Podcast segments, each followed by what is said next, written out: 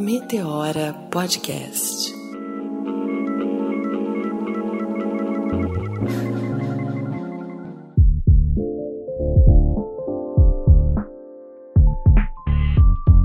Tá começando mais um Meteora, eu sou Cris Guterres. Oi, gente, eu sou Renata Hilário, tô aqui com a minha parceira e também, olha, eu vou falar para vocês, agora ela não é mais só a nossa colunista, ela é a nossa parceira também, Dona Jacira, está presente, certo? Oi, gente, Dona Jacira, que satisfação estar aqui neste momento. É isso mesmo, hoje somos três, porque a entrevistada exige, só nós duas não conseguiríamos tocar esse programa, mas antes antes a gente precisa falar do Clube da Preta. Fala aí, Renatinha, o que é o Clube da Preta? Gente, se vocês não conhecem, vocês precisam conhecer. Eles apoiam afroempreendedores, diversos produtos. Olha, vou dar um exemplo. Você se cadastra lá no site do Clube da Preta, eles vão avaliar o perfil de vocês, fazem uma espécie de curadoria e aí eles te mandam uma caixa todo mês com vários produtos, desde livros, roupas, acessórios. É muito bacana. Eu e a Cris a gente pira toda vez que a gente recebe uma caixinha e eles são os nossos apoiadores. Ó, a dona Jacira tá aqui do meu lado falando: Nossa, já tô entrando aqui. o quê? Como que eu não tenho essa caixa, né? é isso aí, Clube da Preta, então. E a gente também tem que lembrar os nossos ouvintes, né, Cris, sobre a próxima semana, quinta-feira, lá no Sesc Belenzinho. Primeiro, agradecer os nossos alunos que participaram do curso de produção de podcast. Foi incrível. Agradecimento ao Sesc pelo espaço, pelo convite. Estamos super à disposição para fazer outros eventos e a gente vai fechar com chave de ouro esse mês de tecnologia e inovação de pessoas negras, né, que o SESC está promovendo, com um podcast ao vivo com a Bianca Santana e com a Natália Neres. Vai ser às 19 horas na próxima quinta-feira, dia 31 de outubro, que inclusive é meu aniversário. Teremos festa! Teremos festa no dia 31 de outubro. A Renatinha leva o bolo, leva os refri e a gente faz uma festona lá e vocês comparecem, levando amor. Todo mundo abraçando a Renatinha, tá? Por favor.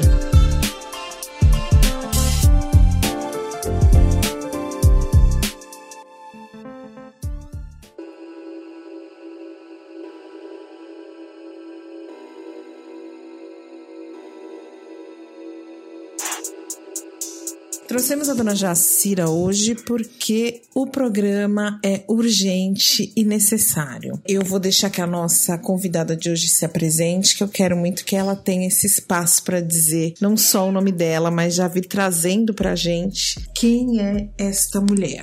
Oi, gente. Primeiro eu queria agradecer a todos vocês por estar ouvindo o podcast, por estar fortalecendo a luta das mulheres pretas aí. Eu sou mais uma preta no cenário social brasileiro, sou a Preta Ferreira, liderança do MSTC, Movimento Sem Teto do Centro. Tô aí na luta pela moradia de muitas famílias de trabalhadores de baixa renda, assim como vocês também, né? A polícia prendeu hoje em São Paulo quatro pessoas ligadas aos movimentos sociais por moradia. Foram presas lideranças de vários movimentos de moradia do centro de São Paulo, entre elas a publicitária Preta Ferreira. Entre os presos está Janice Ferreira, conhecida como Preta e apresentadora do boletim Lula Livre. Preta Ferreira. Preta Ferreira. Advogados afirmam que as prisões são arbitrárias. A Central de Movimentos Populares, a Frente de Luta por Moradia e a União dos Movimentos de Moradia repudiaram as prisões. Eles denunciam que trata-se de uma tentativa clara de criminalizar os movimentos sociais. Criminalização da luta popular.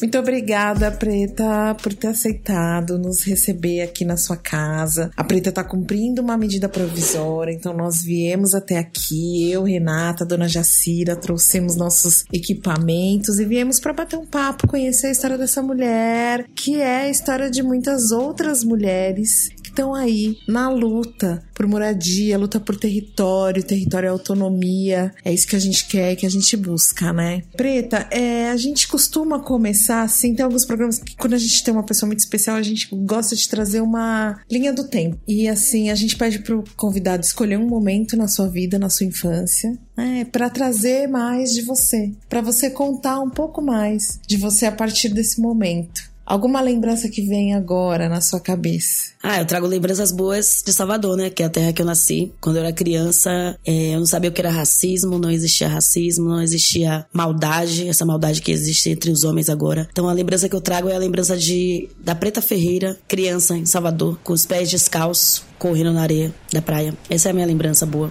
Em que lugar de Salvador você nasceu? Eu sou do subúrbio de Salvador, do Alto de Santa Terezinha, próximo a Peripiri. Com quantos anos você veio para São Paulo, Pedro? Eu vim para São Paulo tinha 15 anos. Então você curtiu bastante a infância. Ah, muito, muito, curti bastante. Você veio com a sua mãe já? Não, eu vim depois. A minha mãe veio primeiro, e aí fez a trajetória dela no movimento, e aí depois ela conseguiu trazer os filhos, né? Depois de cinco anos ela trouxe os filhos. Quantos irmãos, Preta? Nós somos em oito. Quatro homens e quatro mulheres. Então tem muita lembrança de história, com os irmãos. Tem, inclusive toda vez que a gente vai almoçar no domingo, a gente se reúne na, na mesa da cozinha e fica lembrando, né? As histórias de, de criança, tipo, passa mil anos, mas a gente nunca esquece, fica sempre um zoando o outro, um lembrando. Ah, já aproveita e já conta uma pra gente. Ai, mano, tem.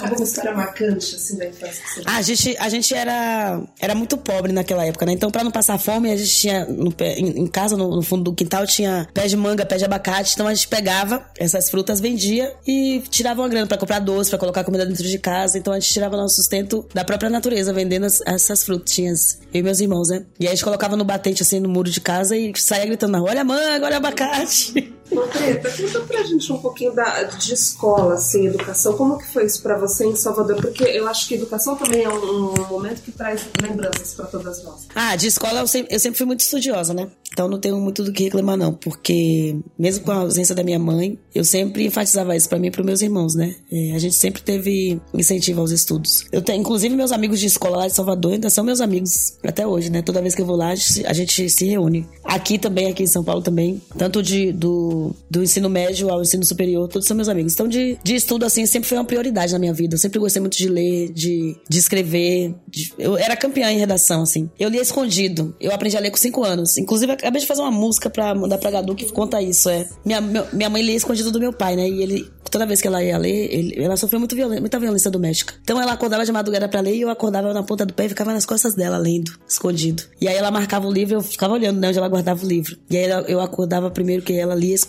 aí melecava assim com o curso pra, pra saber qual que era a página que eu tava lendo. E ela nunca descobriu que eu, tinha, que eu sabia ler. E eu ficava com medo de contar pra ela, porque ela ia me bater. Porque se meu pai descobrisse que ela tava lendo, que eu estava lendo também, então eu ia apanhar. E apanharia as duas. E, então eu adquiri esse hábito de leitura através dela, né? Desde criança. Como os homens na Bahia são muito machistas, então mulher casada, lembro, lendo livros de romance, então já viu, né? Mas eu não, eu não lembro, assim, o nome do livro. Mas eu sei que eu aprendi a ler por causa desses, desses benditos livros. Não vou te lembrar o nome, porque eu era muito pequena. E a Preta é uma artivista. Acho que é um tema que encaixa bem em você e, na verdade, não fui eu cunhei. Na verdade, em algum momento eu ouvi você se apresentando dessa maneira. Uhum. E você acabou de falar que tá fazendo uma música pra Gadu. É... Fala um pouco dessa sua produção, Preta, por favor. Então, na verdade, eu sempre, eu sempre fui, eu sempre cantei, né, desde criança. Sempre, sempre, sempre soube que eu tinha esse segmento pra música, pra música, pra poesia. Sempre gostei de escrever, de, de fazer minhas composições. E desde o ano passado que a gente tá, eu tinha gravado uma- um clipe esse ano, né? Gravei agora em março. Inclusive fiz em homenagem a Marielle, as Marielles. E a gente lançou no dia que fez, quando completou um ano dessa morte de Marielle. E aí depois a gente já tinha, eu e a Gadu já tinha a ideia de gravar esse CD que ela vai produzir. E depois dessa prisão, tipo, tudo parou. Porque a gente já tava encaminhando. As músicas já estavam prontas. E agora eu tô revisando as músicas. E dentro dessas músicas eu conto todas essas histórias que a gente tá dialogando aqui hoje. Então em cada música tem um pouquinho dessas histórias. Eu conto essa parte do de ler escondido nas costas da minha mãe. Eu já te conhecia sem você saber. Antes de aprender o ABC, que em tuas costas eu lia. Vendo você escondida dele ler. Aí você fala dessa essa parte, eu conto essa história da minha mãe. Ai, que linda, arrepiou aqui.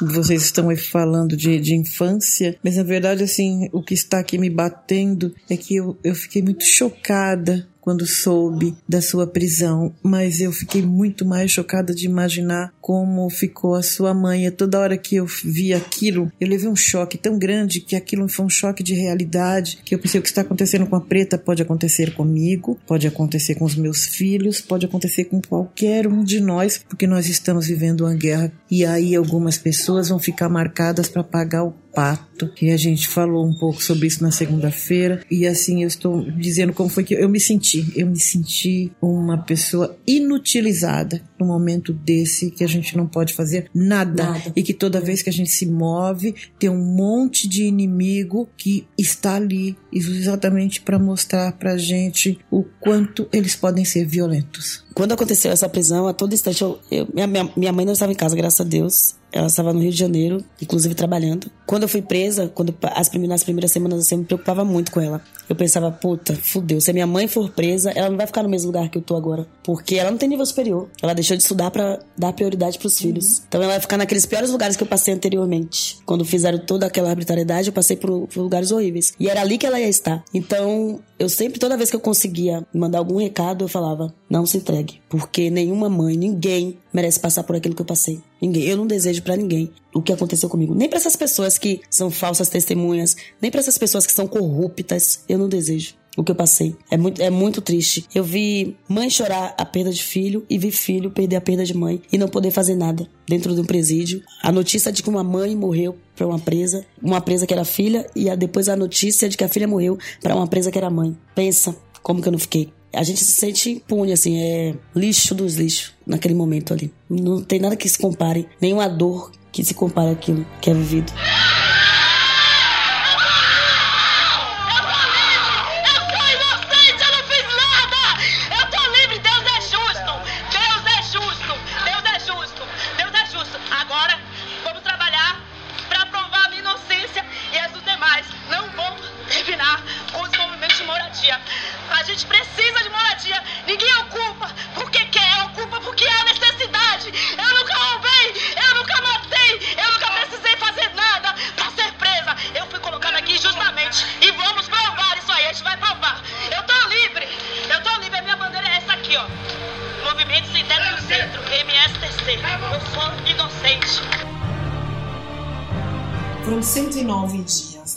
Foram 109 dias. Os 109 dias você ficou na penitenciária feminina de, de Santana? Não. Primeiro eu fiquei no DEIC. Depois do DEIC, no primeiro dia, eu fui pra 89. Na 89 eu fiquei uma semana, quando falaram que ia, ia me liberar na sexta-feira. E aí depois eu voltei pro DEIC, fiquei três dias no DEIC. Depois do DEIC eu fiquei em Franco da Rocha uma semana. Depois de Franco da Rocha eu fui pra Santana. Então eles fazem o que quer com a gente, né? Jogam a gente, vai jogando. E eu fiquei, eu achei muito absurdo quando eu ouvi um guarda falar: elas são propriedades do DEIC. Elas são propriedades do DEIC. Eu não sou propriedade de ninguém. Eu não sou propriedade, ninguém é meu dono. E naquele momento a gente não podia fazer, não podia falar nada, porque eu tava presa, eu tava algemada. Eu tava, eu realmente eles, eles estão com minha carta de alforria em mãos. É assim que eu me sinto. É, é isso que tá acontecendo. Porque eu tô privada do meu direito de ir e vir, mesmo que eles tenham me libertado da, da prisão da- de trás das grades, eu ainda continuo presa. Eu não posso sair de casa, eu não posso trabalhar, eu não posso ficar. De, eu- de segunda a sexta, é das seis da manhã até às 17h40 na rua, e o resto dos dias eu não posso sair. Eu ainda continuo presa. Eu trabalho com cultura, eu sou produtora cultural.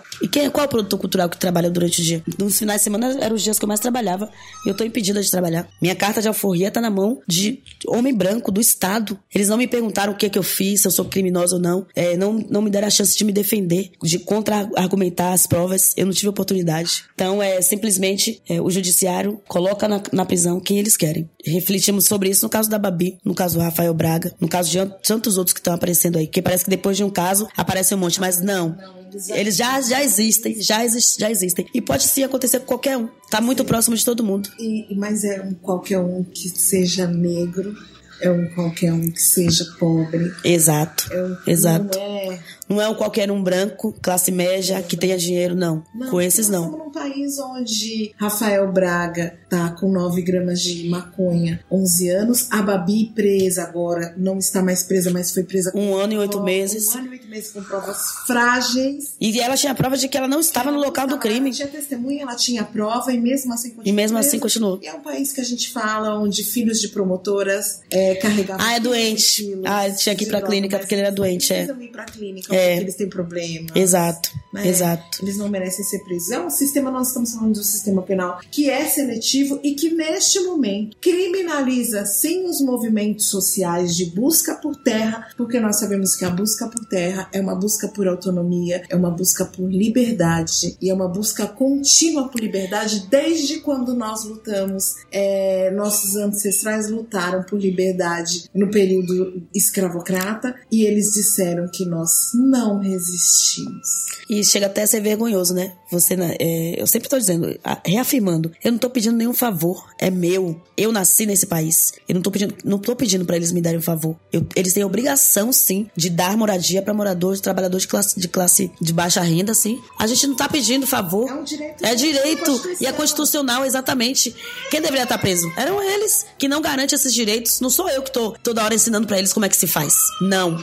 A gente ocupa porque há necessidade de ocupar, justamente para não estar tá morrendo de frio como tá morrendo na rua, quando a, gente, quando vê, chega no inverno, a gente vê quantos casos de pessoas morrendo de frio. Enquanto isso, vários prédios abandonados na cidade de São Paulo, porque existem só no centro de São Paulo mais prédios abandonados do que pessoas precisando de moradia. Quer acabar com os movimentos de moradia? Construam lares para pobre no centro de São Paulo, porque mandar todo mundo pra periferia é fácil. Pra ficar a maior parte do tempo dentro do ônibus, pra ir trabalhar e pra voltar para casa, não tem como, não tem condições. Aqui a gente tem as melhores escolas, os melhores, os melhores hospitais, um pouco de qualidade de vida. Então, construa moradia onde as pessoas merecem. E a gente não tá pedindo de graça, não, porque pobre quer pagar e pagar pela sua moradia digna. Ninguém, ninguém, ninguém aqui falou que trabalhador de baixa renda tem que morar de graça. Não. Tem que pagar, mas pagar um preço que caiba no seu bolso. Porque não adianta vender a janta para querer comer o almoço. Não adianta. Vai pagar a casa, vai vestir o quê? Vai comer o quê? Vai pagar como o resto das dívidas? Não. Se é fazer justiça, que seja igual para todos, independente da cor da nossa pele. Até porque o custo de vida em São Paulo, por exemplo, né, eu estava fazendo uma pesquisa antes de vir para cá, minimamente em torno de 700 reais se for uma kitnet, dependendo do bairro, e aí é disso para cima, né? Exato. Esse preço tá também. E esse preço. Uhum. 5 quilômetros do centro, né? Porque aqui, Bem longe do metrô, longe do de, metrô. de ônibus. Eu É. também me pergunto quem fez essa pesquisa, né? Quais são são os lugares Uhum. que 700 reais é mentira. Não tem. Não tem. 700 reais é lá no Cachoeira. Um Lá. quarto e cozinha, né? Um quarto e cozinha. Nossa, 700 fala, reais. Lá na Zona Leste, na- que eu moro também na é, próxima a Itaquera, não é esse valor, não. É alto. É alto. Em torno de mil para cima. É. uma pesquisa recente, mas essa, essa pesquisa não reflete a realidade Não, que a gente imagina. conhece. Ô, Preta, e assim, é, é importante a gente é, falar dessa construção sua e da sua mãe no movimento, né? É, a Preta é filha da Carmen, que é uma líder dos movimentos sintéticos do centro aqui de São Paulo, e que é uma mulher Do viu uma- movimento. do movimento, né? Do movimento, porque é um movimento. É um só. Movimentos é um É. movimento, né?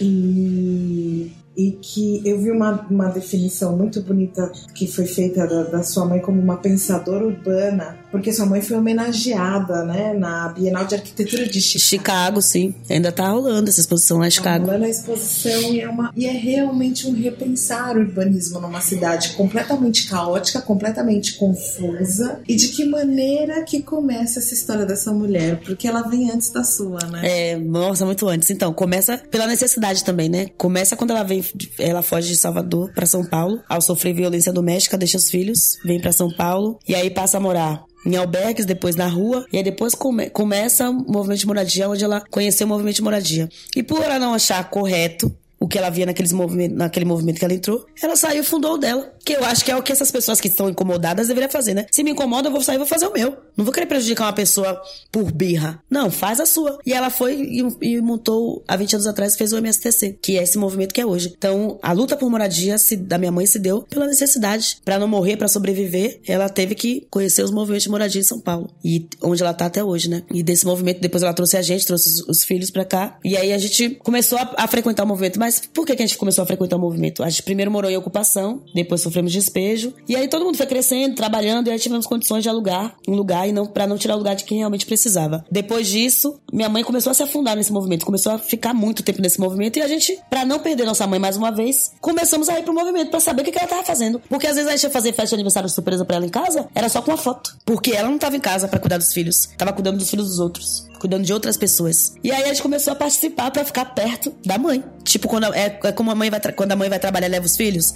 era a gente fazer a mesma coisa. Então passamos a viver, a entender o que era moradia e a se empoderar, porque o movimento ele trouxe, trouxe toda a consciência que eu tenho hoje em dia. Porque quando eu cheguei de Salvador, eu, eu tinha a consciência de que a mulher preta no Brasil, ela não era, não tinha nascido para ser cantora, ela tinha nascido para ser empregada doméstica, não desmerecendo, não é isso. Mas aqueles empregos que sobram, sabe? Que sem oportunidade nenhuma. Eu achava que preto não tinha oportunidade de fazer faculdade, que era só pra gente branca e rica. E aí quem me trouxe essa consciência foi o MSTC, através desse dessa da formação política, através da da formação de mulheres. E aí eu fui entender quem era eu no cenário brasileiro e que eu era capaz sim de fazer tudo que aquelas mulheres brancas faziam, que eu tinha as mesmas possibilidades, era só eu correr atrás. E aí fui correr atrás. E assim se deu a história de Carmen, junto aos filhos no, no MSTC. E assim se deu a história de preta. E assim, é, e assim foi se dando a história de preta. E aí eu sempre fui do lado da, da cultura, né? Então eu sofria. Eu estava no Caetano de Campos aqui na Consolação. E eu sofria muito preconceito por ser sem teto, baiana, cabelo black, né? né vocês já sabem, né? Tudo que a gente sempre vem arrastando desde a infância. E eu baixei em todo mundo na escola.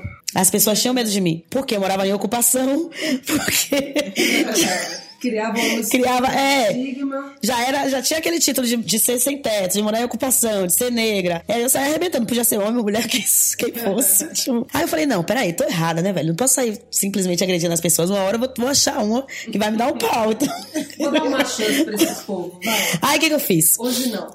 Eu ainda morava lá na ocupação 9 de julho. Na época chamava NS, INSS e as pessoas apelidavam de Castelo de Grayskull, porque o prédio era detonado. Aí inventei de, era na época de São João, inventei de fazer uma festa junina. Fiz essa festa junina e saí a quadrilha com o povo, chamei todo mundo da escola pra ir. Diretor, inclusive as pessoas que eu batia, gente. Perdão, meus amigos. Hoje eles são meus amigos. Eu já mudei, vocês sabem.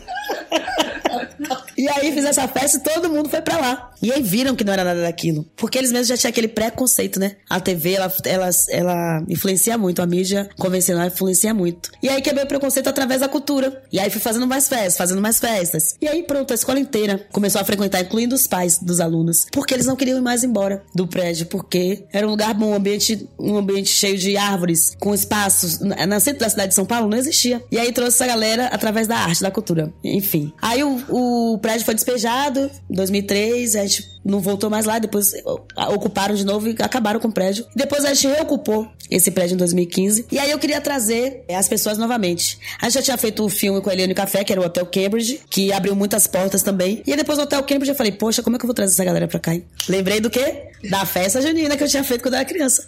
E aí comecei a trazer através da cultura as pessoas de novo. E aí deu-se o, o estouro que é a ocupação 9 de julho, abrindo as portas, né, para as pessoas quebrarem o preconceito.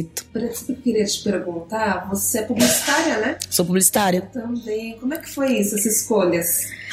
É, eu quis, eu quis fazer uma coisa que tinha tudo a ver comigo quando era criança, né? Eu sempre soube que eu era artista. E aí eu quis, fiquei pesquisando muito, né, pra ver o que eu ia fazer dentro daquilo que eu gostava. Porque eu não queria fazer, entrar numa faculdade pra abandonar, gastar dinheiro e fazer outro. Falei, não, eu vou entrar de uma vez, vou fazer tudo de uma vez só. E aí descobri a publicidade. Já trabalhava com algumas coisas e falei, ah, vou fazer publicidade que é mais minha cara, que engloba cinema, música, tudo que eu gosto, assim. E aí fui escolher a publicidade e me, e me formei em publicidade. Você chegou a atuar ou você foi realmente pro campo artístico aí? Você é atriz. Não, né? atuei, atuei. Eu, eu digo que nessa atual conjuntura a gente tem que ser tudo. Tudo, né? Então eu já fiz. É, é. Vai então faço um pouquinho de cada. Um pouquinho de cada coisa. Sabe que quando a Preta fala, vamos começar pelos movimentos, né? Você vem através, através da, da, da Dona Carmen. E eu também comecei lá 1980. 80, na Zona Norte, derrubando as placas de Casa da Provedoria Portuguesa, que pertenciam à Santa Casa, mas que nos pertenciam por direito. Eu vivia assim, num mundo que eu não sabia o que era, e de repente me chegam pessoas e começam a falar sobre direitos e deveres. E aí eu abracei aquilo, larguei, mandei a igreja passear, saímos da igreja e fomos acompanhar aquele movimento e o que aquelas pessoas estavam dizendo. Eu também não tinha onde morar e fui nascendo, as, as crianças nasciam, a gente embrulhava no pano, tem reunião. A gente, ah, porque hoje tem, é, tem, tem, tem reunião. Hoje falava ocupação, né? Se fala ocupação. E nesses encontros, eu lembro que quando eu tive a Tiana, em 82, nós estávamos na ocupação do Jardim Filhos da Terra. Foi a primeira ocupação e era uma coisa muito interessante, a polícia encercando de todos os lados e tinha uma cerca de arame farpado. A linha de frente era feita pelas mulheres e as crianças. Os homens ficavam uhum. na linha de trás. E esse homem foi passar por essa cerca e ficou grudado na cerca. E ele gritava assim: "Me larga, me larga!" Eu fui embora. Ele achava que era um policial, mas eram aquela, aqueles grampos da, da cerca de arame farpado. Então, é, Leandro, quando nasceu, Leandro nasceu no inverno também. Eu saí do hospital, enrola na cobertinha e vamos para lá. Depois passamos para Jova Rural. E assim, quando a gente trabalha na liderança do movimento, a gente acaba que o movimento, você não fica na casa, você passa. É. Aí chega uma hora que eu falei, eu preciso comprar uma casa para mim. Eu não tenho onde morar. E, e, daí então, como eu, eu, eu, aquilo foi me enchendo de informação, o meu próprio respeito. Porque assim, se você achava, já tinha parado para ver que as, uh, as mulheres serviam só para algumas coisas, na minha região, mesmo entre as mulheres politizadas, a mortandade era muito grande. Uhum. Então a gente estava acostumado a parar o evento para enterrar uma mulher ali. Deixou o leite ferver, o arroz queimar, uhum. minha sogra foi morta desse jeito. E nós estávamos meio que acostumando a morrer Sim. na mão dos homens. Sim mesmo sendo politizadas. Naquele tempo, essa ideia não estava entre nós. E a gente já falava que o governo batia na empresa, a empresa batia nos homens, os homens batiam nas mulheres, as mulheres batem nas crianças e as crianças batem nos gatos, nos cachorros. Era um, um, uma violência tremenda e era de uma brutalidade muito grande a nossa vida. Mas eu ainda parava para criar algumas coisinhas assim, bem escondidas. Minhas, minhas artes ficaram escondidas por muito tempo. Sim. Porque as pessoas não gostavam das minhas coisas, porque eu desenhava muita gente preta. E as pessoas pretas ali me mas por que você desenha tanta gente preta? Desenha gente bonita. Olha na televisão, mas eu, eu quero fazer isto, é isso que está dentro de mim para eu fazer, né? De alguma forma, isto foi influenciando os meninos em casa. E eu fico pensando hoje como é que esses meninos se formaram, tiveram toda essa, é, é, essa, essa coisa deles que, que dizem que veio de mim, sem os tais bons livros, sem as coisas que nunca chegaram. Uhum. E quando eu vejo meu filho tomando esta frente, por muito tempo eu achei que assim, acho que não foi comigo, não. Que, que, que eu ensinei ele, eu taxo outras coisas. Mas não é. A você vê. achava que era de, do quê? Dos amigos? Sei não, lá, você sabe o que eu estava pensando assim, ah, porque quando a gente fica grávida na periferia, pelo menos na minha região, o que eu ouvia era assim: vocês não deviam ter filho. Porque assim, você sabe que os filhos, as meninas, tudo vira ladrão, a polícia mata, sabe? Tudo vira mata a mãe, mata uhum. o pai. E eu sempre tive uma convicção na ponta da minha língua: eu não vou criar meus filhos para ser bandido, eu não vou criar meus filhos para isso. Eu não vou. Isso é uma fala sua, não é minha. Então, nas cinco vezes que eu fiquei grávida, eu ouvi isto.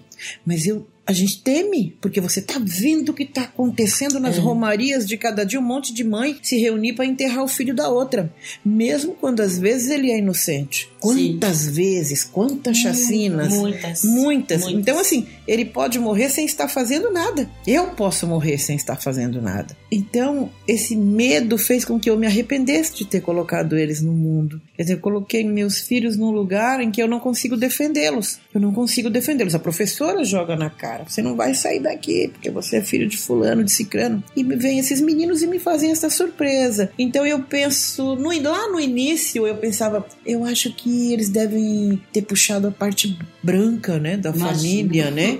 Mas isso faz tempo. E até que eu me castigando, porque assim, eu estava, não estava me dando devido respeito. É. E aí eu começo a ver, não, Jacira, isso é meu. Isso é... E eles mesmos me dizendo, como que a senhora pode pensar assim se nós fomos criados juntos o tempo inteiro? E, e aí eu começo a me posicionar. Quando eu começo a aceitar que é aquilo mesmo, eu também começo a me reconhecer como uma grande artista. Bem, não é de mim que esses porras saíram, menina?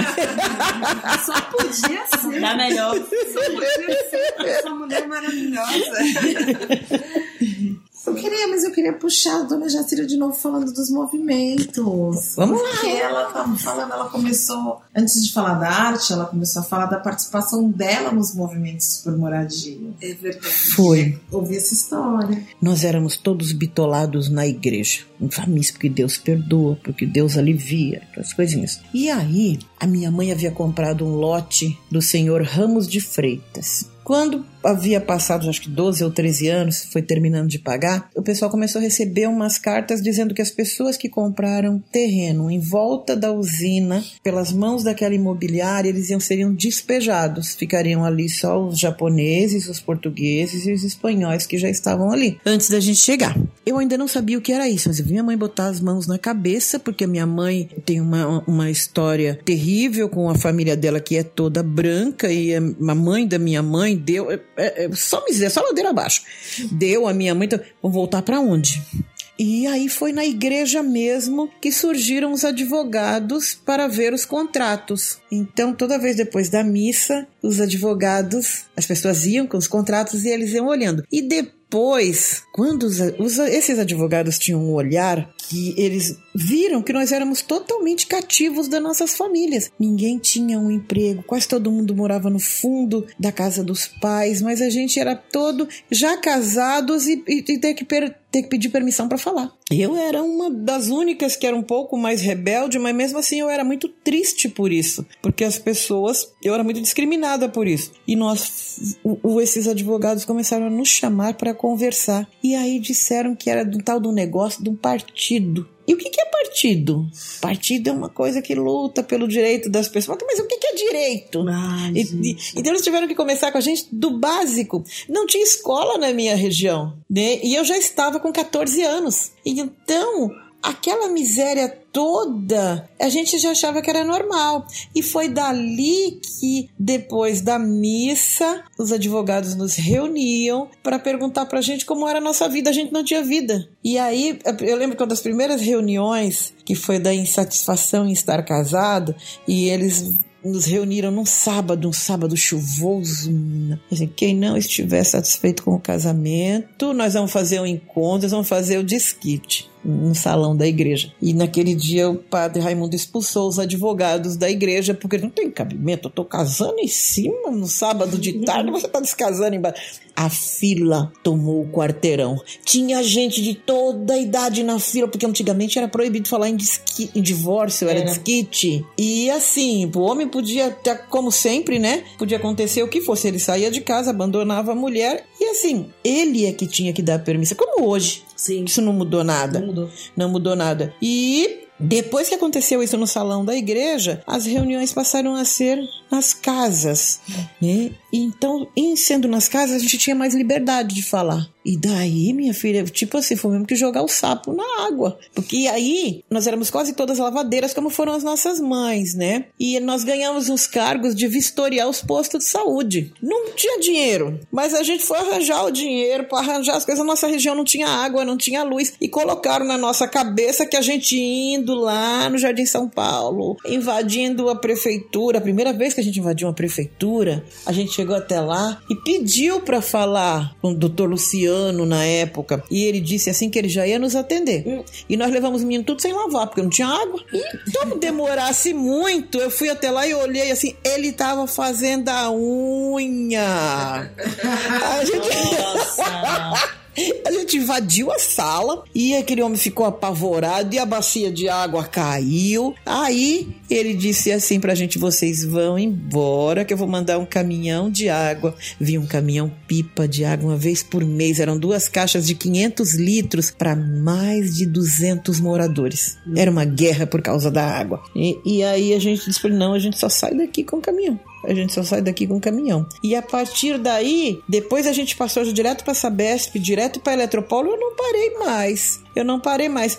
Ir até a mina, era, eu achava uma coisa terrível. Minha mãe lavava roupa cantando, né? As lavadeiras cantam, as lavadeiras cantam por causa da angústia. De eu descobri isso. Que você vai ali, leva as crianças, bate a roupa na pedra. bate- Como isso é difícil. Isso levava um dia inteiro. E quando você recebia, você descobria que aquele dinheiro não dava para nada.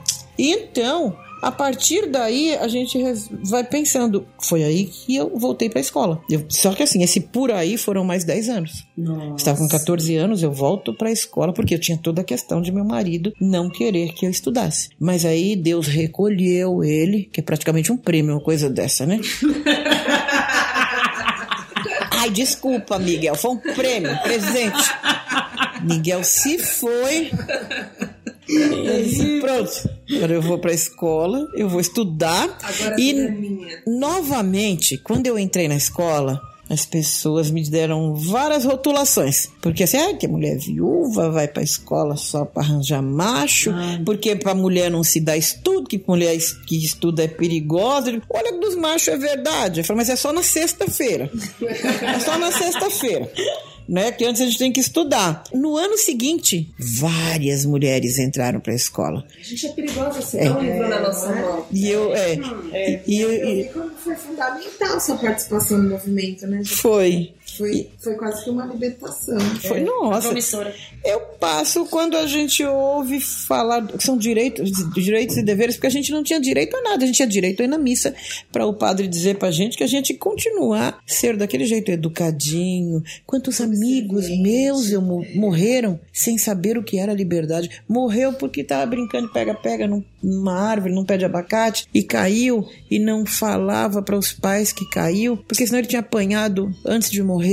Então assim, era de uma violência tremenda. E a política veio nos mostrar que é proibido, que não pode, que a gente sente dor, que a gente é humano. Então, assim, eu depois desta passagem desse pessoal para tratar do terreno da minha mãe, que eu nem eu sei que depois ela conseguiu, mas assim, a revolução na minha vida foi muito grande. Eu só conheci o Zé Bétio e o Luiz Gonzaga, comecei Oh, entendendo o gente. trio Esperança, Gilberto Gil, eu comecei a falar, ouvir falar desse povo que tinha saído do Brasil. Ai, mas eles saíram por quê?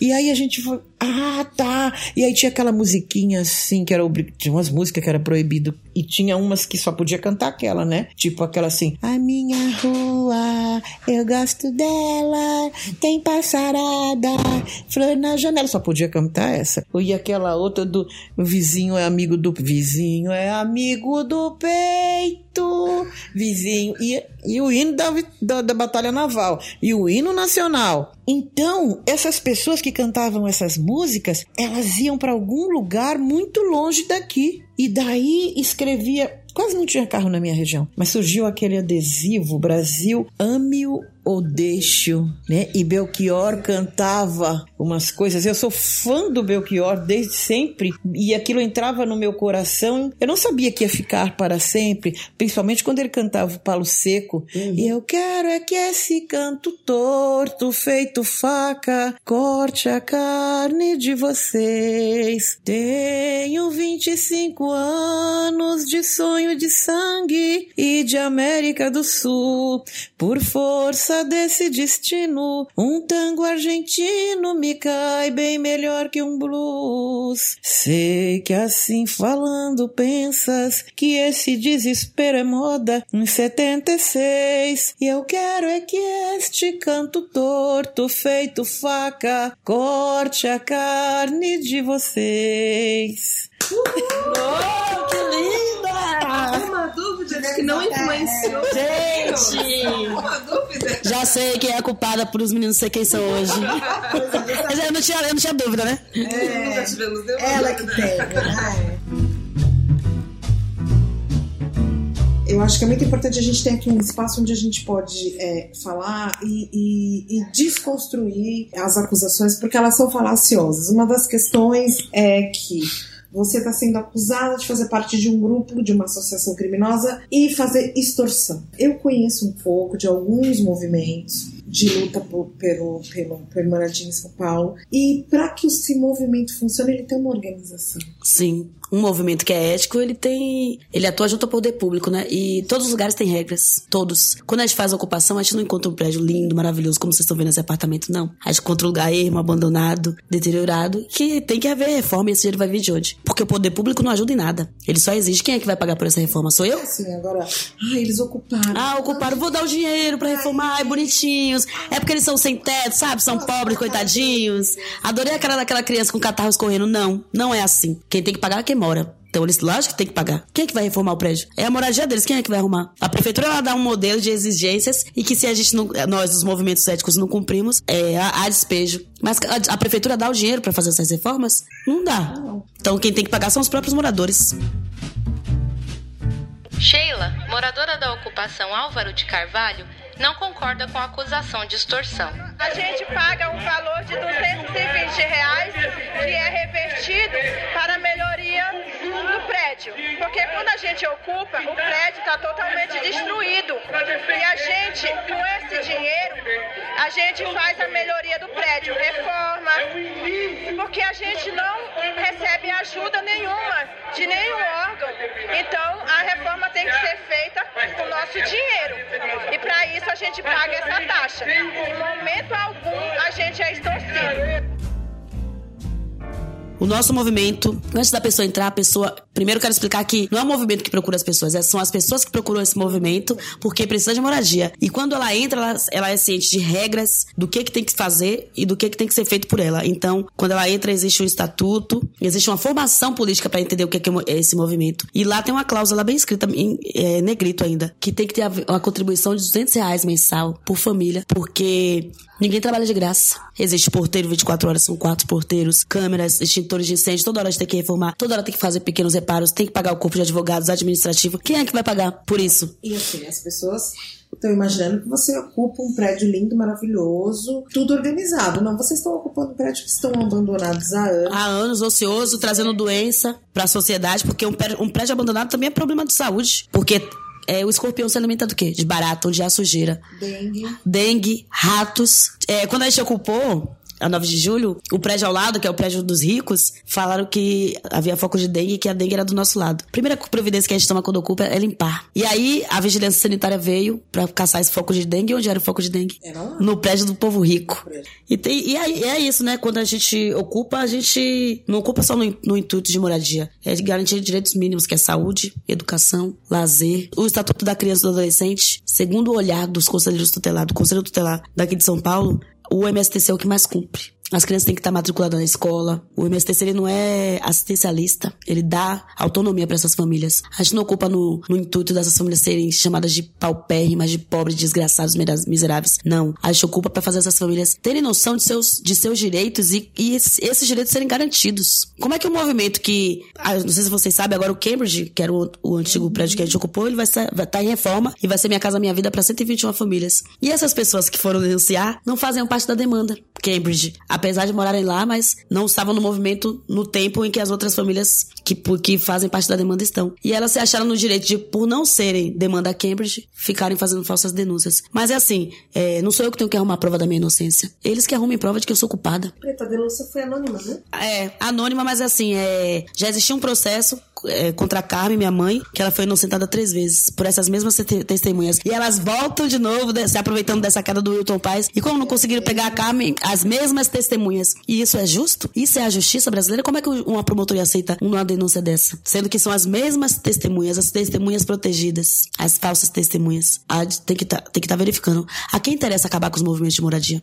A quem interessa usar essas pessoas? Porque é pobre jogando, jogando contra pobre. Quem é que tá pagando para essas pessoas? O que elas estão fazendo não é crime? Será que um, um, promotor de justiça ele não percebeu que isso é crime? Será que ele não viu que o nome dessas pessoas está no processo antigo? Isso aí ele não viu? Ninguém viu isso? Ou só, só eu e os meus advogados? Alguma coisa tá errada e não é do nosso lado. Não é da nossa parte. Porque se o movimento extorquisse, ele não ia dar recibo. Se o movimento extorquisse, ele não ia dar respaldo. Ele não ia atuar junto ao poder público. Eu atuo nesse movimento há mais de 20 anos. Eu fui considerado um perigo para a sociedade. E só agora, desde, desde, desde 15 anos que eu atuo no movimento, e só agora eu sou um perigo? Eu, só, eu pratiquei extorsão só agora nesse tempo? Cadê as provas de que eu extorquei alguém? Engraçado que eu, eu fiquei muito contente, né? Esses dias eu tava falando pra minha amiga que eu fui presa, negaram meu HC porque eu fui considerado um perigo pra sociedade. E aí eu saio com Angela Davis dizendo que eu sou o símbolo da liberdade. Você acha que eu vou acreditar em quem? No homem branco que tá com a caneta ou na mulher preta que foi presa injustamente? É isso, temos. Eu durmo tranquila. Eles que arrumem prova de que eu sou culpada. Durmo tranquila. Até mesmo na prisão eu tava tranquila, porque eu sei da minha inocência. Para nós é bem evidente que é uma prisão política, né? E você ouviu é, insultos durante a sua prisão sobre isso, né? Sim, vários. É, é- já é bem nítido, né? O que, o- a gente tá vivendo um momento nesse, no, no país assim que é o resguiço de 64, né? Onde a gente nunca. Nunca, tudo que aconteceu em 64 e, e nos, nos outros anos nunca deixou de acontecer. O encontro com a Angela Davis tá todo mundo aí parabenizando, todo mundo achando lindo, mas a gente tem que passar a entender o seguinte: que nada mudou. Que de- desde a época de Angela Davis até a minha época, tudo tá acontecendo. E não tá oculto. Não é aquele encontro. Ah, foi um encontro maravilhoso. Só quem sabe o que a gente passou fomos nós duas. Não é bonito, não, gente. A gente vai deixar isso acontecer? Vai permanecer acontecer até quando? É, é lindo encontro de gerações, mas e aí? O que, que essas gerações vêm sofrendo até, de lá até aqui? E vai ficar por isso mesmo? Eu tenho opinião política. Eu não, eu não sou. Se eu sou criminosa por ter uma opinião política, eles também são. Todo, então, já que é assim, a bancada eva- evangélica inteira é, é, é- são criminosos. Porque eu escolhi estar do lado da história, escolher ser petista. É crime, então eles também são, porque eles escolheram ser outro partido. E aí? Minha opinião é crime aonde? Desde quando? Engraçado que eu sou, eu sou apresentadora do Boletim Lula Livre. E no processo isso consta como prova de que eu sou culpada. Mentira! Isso, Isso tá no processo. Como prova de Como prova de culpa. Gente, que absurdo. Culpa do quê? De ter opinião? De não ceder ao que os brancos querem que eu ceda? Ao que os brancos racistas sejam, querem que eu seja o que eles querem que eu seja? Não. Se for, se for, se for petista nesse país é crime, então me dê prisão perpétua, porque eu não vou deixar de ser. Eu tenho opinião própria. Eu sei o que eu quero ser, eu sei o lado da história que eu escolhi. E eu não, não com gente ruim. Não compactuo. Eu não sou fanática a ponto de dizer, ah, não converso, não dialogo com outras pessoas. Eu dialogo com todos, com todo mundo. E eu não sou obrigada a escolher o que eles querem que eu escolha. Eu tenho opinião, eu tenho boca. É, não vai ser uma prisão, uma, uma falsa acusação que vai me parar, que vai parar meu serviço, que vai parar meu trabalho, que vai parar minha luta. Imagina, isso me dá mais força ainda. Porque se me prender é porque tá funcionando. Porque minha luta tá valendo a pena. Então, eu vou continuar. Eu, eu fiquei muito preocupada, como eu já disse, né? Com a sua mãe, que as outras pessoas superam. Mas mãe é foda, né? Mãe é foda. Como é que foi o reencontro de vocês depois? Quando eu saí, a primeira, a primeira pessoa que eu queria ver era minha mãe, né? Porque ela queria se entregar e ela tava toda culpada, se sentindo culpada, falando que a culpa de eu e meu irmão estar preso era culpa dela. Eu falei, não, não é culpa sua, é culpa do sistema.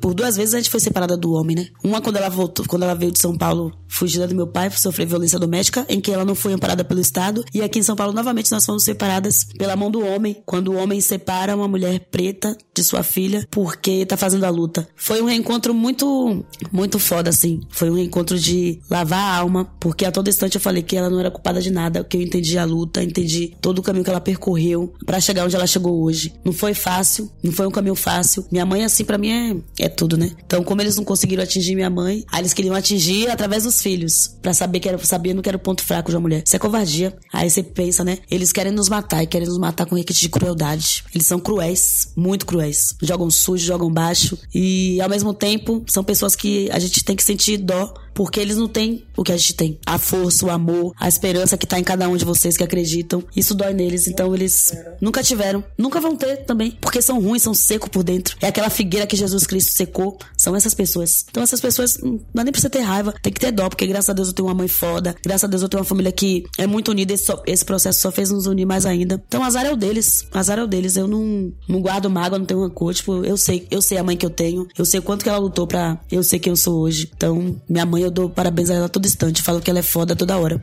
Sabe que eu tem, tem- acho que vai fazer um ano que eu acho que conheci a Preta. Eu tava ali embaixo naquele lugar no show. Como é que chama aquele negócio? Perto da Barra Funda, no show do Caetano com Memorial. não, não é memorial não, é aquela outra casa de show lá. Espaço das Américas. Espaço das Américas. Eu vi essa mulher passando pra lá e pra cá, pra lá e pra cá. Aí depois lá no camarim e eu fiquei olhando. Eu não sabia quem era, né?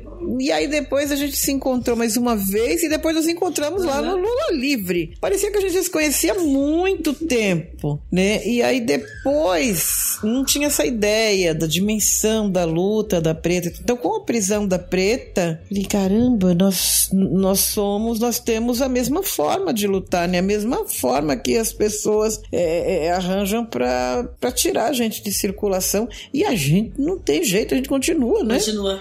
Gente, não foda, meu.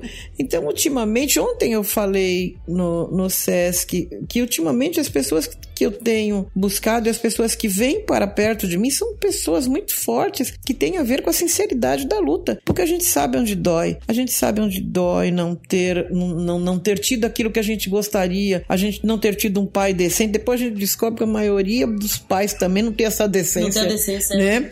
Não, tem, não tem essa decência. E depois a gente encontra um bocado de caba safado que ainda vai ficar ali colocando mais coisas ruins na sua vida, porque eles também não têm pingo de caráter. Exato. E que você precisa tomar cuidado e seus filhos estão na luta e você quando eu vejo o que aconteceu com você, eu digo, gente, isso pode acontecer com qualquer um de nós, porque nós somos fortes. Uhum. A gente chama atenção. Eles querem que a gente chegue uma hora dessa estivesse aí assistindo a televisão, né, achando aquilo interessante e achando que é assim, não, Deus vai dar jeito. Ah, vão se danar, né? Eles ah, querem- vão a merda. Todo mundo que fizeram comigo. Tipo, agora eu não posso sair de casa, né? É, existe uma medida cautelar em que eu tenho que ficar em casa à noite. De segunda a sexta e, feri- e feriado e fim de semana eu não posso sair. Então é isso que eles querem fazer. É isso que eles querem. A gente tem que ficar preso. E não interessa como.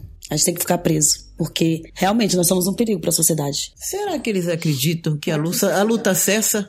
So- é, ele- nós somos um perigo para a sociedade, mas para qual sociedade? É essa a pergunta. Mas para a sociedade deles. A sociedade dos homens brancos, racistas, machistas, opressores. A sociedade que não quer deixar preto com um livro na mão. E, e por isso que nós somos um perigo. Um perigo porque influencia preto a estudar. Um perigo porque influencia preto na luta e nos seus direitos constitucionais. Claro que a gente vai ser perigo. E eu não ligo, não. Não tô nem aí porque eles pensam de mim. Não tô nem um pouco preocupada. Como eu disse anteriormente, eu durmo com minha cabeça tranquila. Eles que arrumem prova de que eu sou culpada. Porque eu tenho prova de que eu sou inocente. De que eles estão mentindo. Já, já tá aí, já tá todo mundo vendo, né? E é um recado que eu deixo aqui pra vocês também é que não se faz militância sem estudar. Porque o que me salvou dentro dos presídios foi, foi o estudo. Se todo mundo tiver nível superior, tiver na militância, eu quero ver o sistema aguentar a gente. Vai ter que arrumar série especial pra todo mundo. E aí? Ah, não tem? Se vira. Não construiu o presídio? Se virem. E nós estamos num país onde se investe mais em presídio do que em educação. Então já tá dizendo qual é o futuro do país. População carcerária Exato. do mundo. Exato, já tá dizendo qual, qual é o futuro do país. Um país que deixa investir em escola, que tira recursos da, de escolas, pra, de educação pra jogar em presídio, tá falando o quê? Que o cidadão vai ser o quê? Tudo bandido. Então, gente, bora estudar. É o que vai salvar. Eles nunca fizeram nada por nós, não vão fazer. Então, você, depende de você, é nós por nós mesmo. Tem que ficar esperando por eles.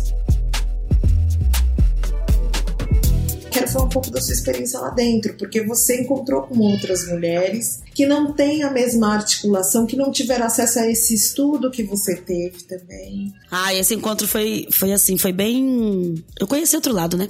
Conheci, aí eu, eu conheci mulheres depois, quando eu fiquei em Santana, na série especial, de nível superior, mas que não tinha essa consciência política. E aí eu comecei a fazer o trabalho de base dentro dos presídios. Lógico, eu não ia perder tempo, né? Já, Já que eu tô aqui, eu tô vivendo isso, então bora viver. É a minha missão, né? É. É a minha missão, né? E aí eu fiz uma pequena revolução, eu não vou mentir pra vocês não. Tem uns projetos bons chegando pra ajudar essas manas que ficaram lá. Graças a Deus eu consegui colocar duas pra casa, tô conseguindo mandar duas embora, assim, tipo... Falei, não, tá errado esse processo. Engraçado que depois que a gente vai preso, a gente fica, vira advogada, vira porra toda, viu?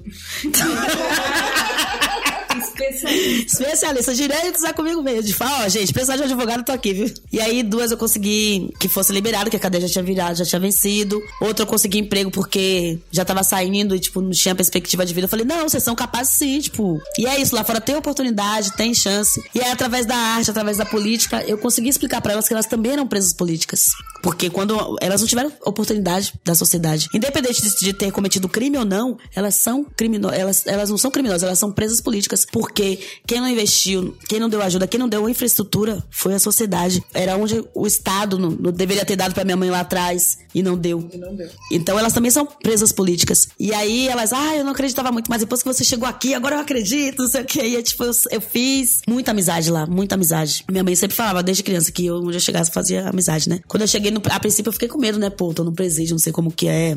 Mas depois dominei, virei a rainha. Virei, voltei com os leões tudo domado. Tem abrir mentes, né? E aí, uma vez que se abre. Abre mente, né? Você não tem que, você tem que ir lá. Exato, tem que estar lá pra explicar pra elas, olha, vocês não são isso aí que eles apontam não. Depois daqui existe um futuro, existe pessoas pra te ajudar. Ajudar não, né? Pra dar oportunidade, porque a gente tem que começar a riscar a palavra ajuda no nosso dicionário, porque a gente não tá pedindo ajuda, a gente tá pedindo oportunidade, porque são, somos tão capazes quanto eles. Então, ajuda é pra coitado, é um prato de comida, é um copo com água. Então, a gente quer oportunidade. E tem que se dar oportunidade, você tem que ser capaz de dar oportunidade. Quando você enxerga no outro ser humano que ele é tão capaz como você, aí sim você tá dando oportunidade. Abre brecha. E quando a gente faz isso, meu irmão, porra, o elo da corrente fica mais forte. Muito mais forte. E você fez até uma música. Fiz uma música pra elas, pra gente, assim, né? Porque elas ficavam, acho que cantavam muito louvor. Eu falava, pô, tá na hora de fazer uma música pra gente, né? E eu fui analisando cada uma, assim, cada uma delas, quem eram elas, como elas me trouxeram coisas boas, como elas me trouxeram forças, como elas me trouxeram amor. E aí fui vendo cada uma delas, assim, tirando.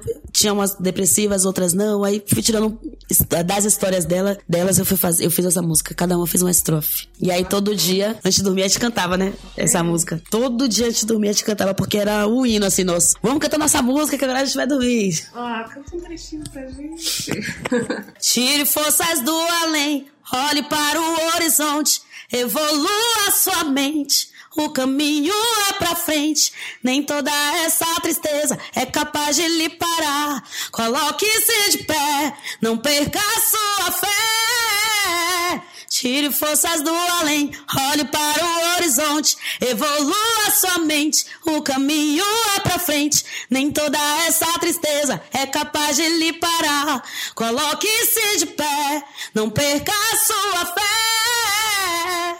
E aí era isso, e a gente falava, pra, tipo, não perca sua fé, porque lá fora tem outra chance, né? Tira, lá dentro você tira a força do além, é uma força tão inexplicável que você não sabe de onde vem. Essa força do além a gente falava que era Deus, é tire forças do além, tipo, não sabe de onde vem. Enfrenta tudo isso aí. E precisa ser realmente do além, porque a maneira como o sistema é construído é para fazer com que essa pessoa acredite que a partir do momento que ela foi encarcerada, é, acabou, Acabou. todas as chances. É. Ali acaba, porque Sim. eu não vou conseguir emprego, e realmente a sociedade não valida a possibilidade dela retornar. Todas as barreiras são colocadas a ponto de fazer com que ela acredite que ela realmente é isso, o que disseram que ela é. Exato, e o Ela que. é um bandido, que ela é um condenado, que ela Exatamente. é uma que não merece. E o povo preto, quando vai procurar emprego, a primeira coisa que eles pedem é antecedentes criminais, né? Não é nem o currículo. Não é nem o currículo. A pessoa pode ter o currículo mais foda que seja. Primeira coisa é antecedente. E aí, o número do nosso RG é um número de matrícula. Esse é o RG que o Estado quer que a gente tire, que a gente tenha, né? É um número de preso. E aí, aí fica a pergunta, tipo, quem que ressocializa? Reeducanda? Me chamava de reeducanda lá dentro. Quem falou que eu sou reeducanda? Vocês estão me reeducando pra quê aqui dentro? Quem, quem falou que eu cometi algum crime pra ser reeducada? Quem falou que eu, tinha, que eu não tinha educação pra vir parar aqui dentro? Tá tudo errado. Tudo errado. Preta, eu queria te fazer uma pergunta que a gente selecionou para fazer para Angela Davis, porque a gente participou da coletiva de imprensa dela, mas infelizmente a gente não conseguiu fazer essa pergunta. E acho que tem tudo a ver com esse momento. É, eu queria falar sobre autocuidado, e especialmente porque a gente tem aí um alto índice de suicídio dentro é, do da população negra, especialmente dos jovens, né? Jovens negros. Como em tempos de luta a gente consegue se cuidar, a militância? Porque é difícil, né? Então, o que, que você faz quando você. Onde você busca refúgio para respirar um pouco? É, eu, tenho, eu tenho muitos refúgios, né? Mas o primeiro, assim, é, é a música. Meu primeiro refúgio é a música. Chuveiro. É psiquiatra, psicóloga.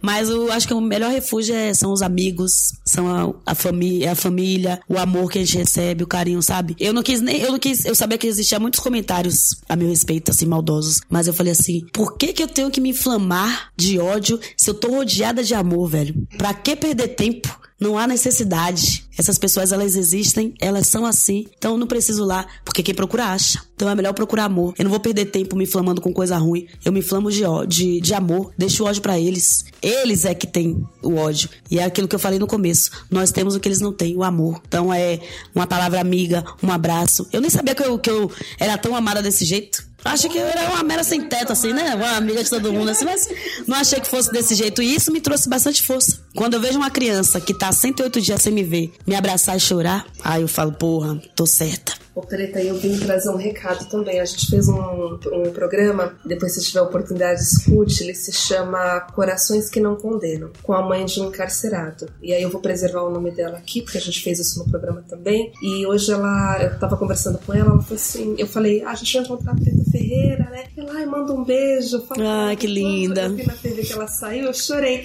E quando, enquanto ela gravava esse áudio pra mim, ela já tava chorando. Que linda. Super emocionada, né?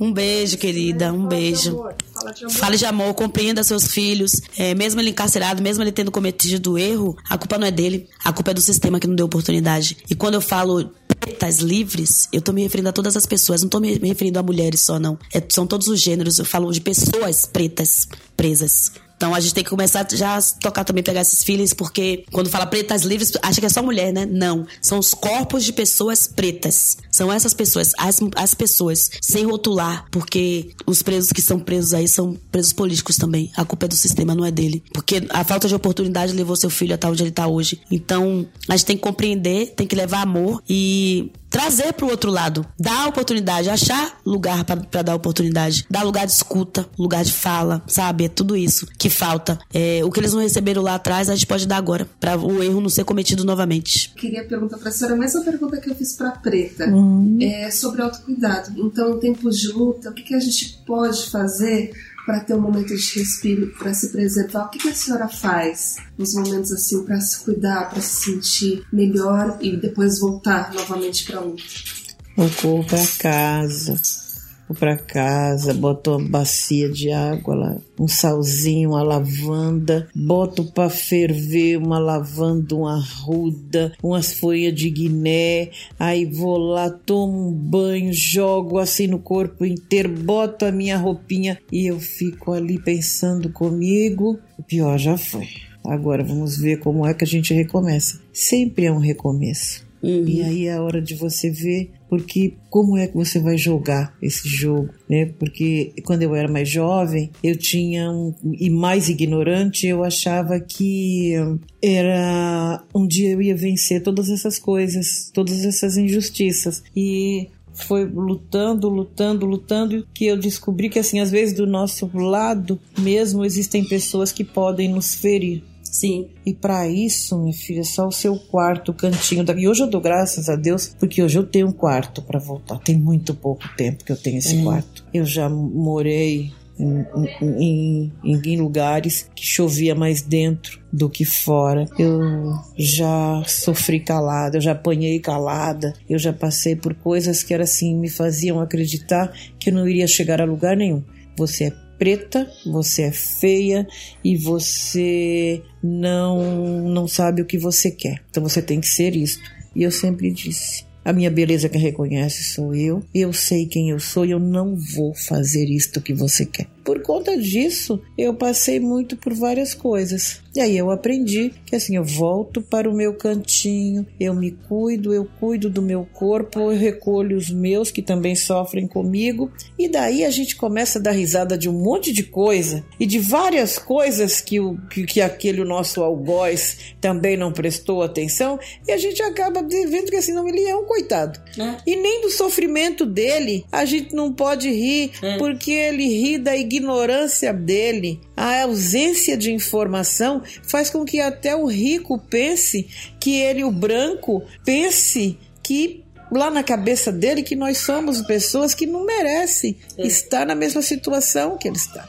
Mas ele esquece que tudo que nós não temos foi tomado por eles. Quando ele tirar a bunda de cima, a gente vai melhorar. Vamos caminhar por fim. Quero saber, Preta, quais são os próximos passos jurídicos com relação ao seu caso, o caso da sua mãe e do seu irmão. Na verdade, não, só, não, foi, não foram presos só vocês três, né? Uhum. Naquela situação. Foram presas mais pessoas. Como, quais são os próximos passos? Bom, agora a gente tá. Os próximos passos é, passos é montar a defesa, né? Nossa defesa, é, estratégia de defesa. Eu tô impedida de sair de casa, tenho uma, uma medida cautelar com N coisas, N fatores, não posso viajar, não posso fazer nada. Ainda continuo presa. É, mas vamos cumprir a lei, né? Não vou, não vou fazer igual aquelas pessoas que não cumprem a lei. Já que é pra cumprir a lei, já que eu tô, tenho essa medida cautelar, vou cumprir. Sim, eu nunca deixei de cumprir a lei, não ia ser agora que eu ia deixar, né? E é isso, esperar, esperar aí esse julgamento, que não marcaram a data ainda, que dá, creio eu que será daqui a dois anos. Enquanto isso, a gente vai vivendo como pode. Preta, eu também queria deixar um espaço aberto, que às vezes a gente não faz uma pergunta de alguma coisa que você queira muito falar, que esteja aqui dentro, né? Tem alguma coisa que a gente não falou e que você queira deixar de recado? Ó, de recado que eu, que eu falo para vocês é que conheçam antes de vocês saírem julgando, antes de fazer o pré-julgamento, ouçam os dois lados da história, verifiquem quem são esses movimentos, porque existem movimentos éticos e existem movimentos não éticos. E a gente não pode generalizar, não pode dizer que todos são iguais. Eu não posso responder pelos outros movimentos, eu respondo pelo meu, que chama-se MSTC. A ocupação 9 de julho é um polo cultural, está lá aberta para vocês. Inclusive tem uma tem uma galeria de arte que tem exposição que é aberta ao público. Então conheçam antes o nosso trabalho, antes de julgar, antes de sair apontando. Tirem um pouco essa casca, esse ódio que vocês têm, que foi inflamado, né? Que jogam sobre as pessoas, umas contra as outras, pobres contra, contra pobres. Conheçam antes, não tenham medo do desconhecido, não. Garanto que vocês não vão se arrepender. E é isso, né, gente? Preto não pode brigar com preto, porque é isso que o sistema quer. Fazer essa guerra de classes. Nossa luta não é contra, contra pobre, não é contra o povo oprimido. Nossa luta é contra, contra o sistema, contra tudo aquilo que nos foi, nos foi negado. É essa a nossa luta. A gente não rouba pobre, não, porque eu não posso me roubar. Eu também sou pobre. Eu não posso praticar com os outros o que eu não quero que pratiquem comigo. Vai de contra todo o meu discurso, contra, de contra toda a minha luta. Pesquisem antes, vai atrás, porque o pior ignorante não é aquele que não tem um conhecimento, não. Não é aquele analfabeto. O pior ignorante é aquele que, por opinião própria, por ego, querer se achar melhor que as pessoas, não vai buscar e aponta o dedo. Esse é o pior ignorante, que a informação tá aí, para todo mundo. Basta você procurar. Muito obrigada. Obrigada por você ter nos recebido aqui na sua casa, no seu espaço. A gente se sente muito, não só agradecidas, mas muito honradas. De Imagina, que agradeço. Obrigada, dona Jacira. Maravilhosa, minha amiga, gente. Ai, eu que agradeço, gente, de estar aqui perto da Ai. Preta de novo na mesma semana. Na mesma, duas é, vezes. Duas né? vezes. E na última semana de ser, de ser presa também, né, Jacira? Foi. A gente tava tão feliz, né? Pois é. Oh, meu Deus. Sim. Acho que viram nossa alegria. Pois é. Vendo você parar essas duas. Vou separar essas duas. Mas quando eu cheguei na segunda, que eu vi eh, lá pra ver a Angela Davis, eu vi você, eu falei. "Ah!" E depois a sua mãe, né? Nossa, eu fiquei muito emocionada. Eu falei, nossa, eu não preciso nem ver mais a Angela Davis, que eu já me emocionei. Mas fiquei também muito honrado de conhecê-la, né? Mas eu fiquei muito mais contente, porque assim, a Angela é importante, mas você é uma pessoa que eu conheço, você está muito próximo, tá aqui, né? Eu convivo com você, eu conheço você. Então, quando você viu, eu vi você ali, eu senti uma emoção tremenda. E depois, em seguida, eu vi Dona Carmen e falei, ai, meu Deus. Que linda. Muito feliz mesmo, né? E eu agradeço, né, a Meteoro por esta oportunidade de estar aqui, né? Maravilhosas. Gente, é sem, sem palavras.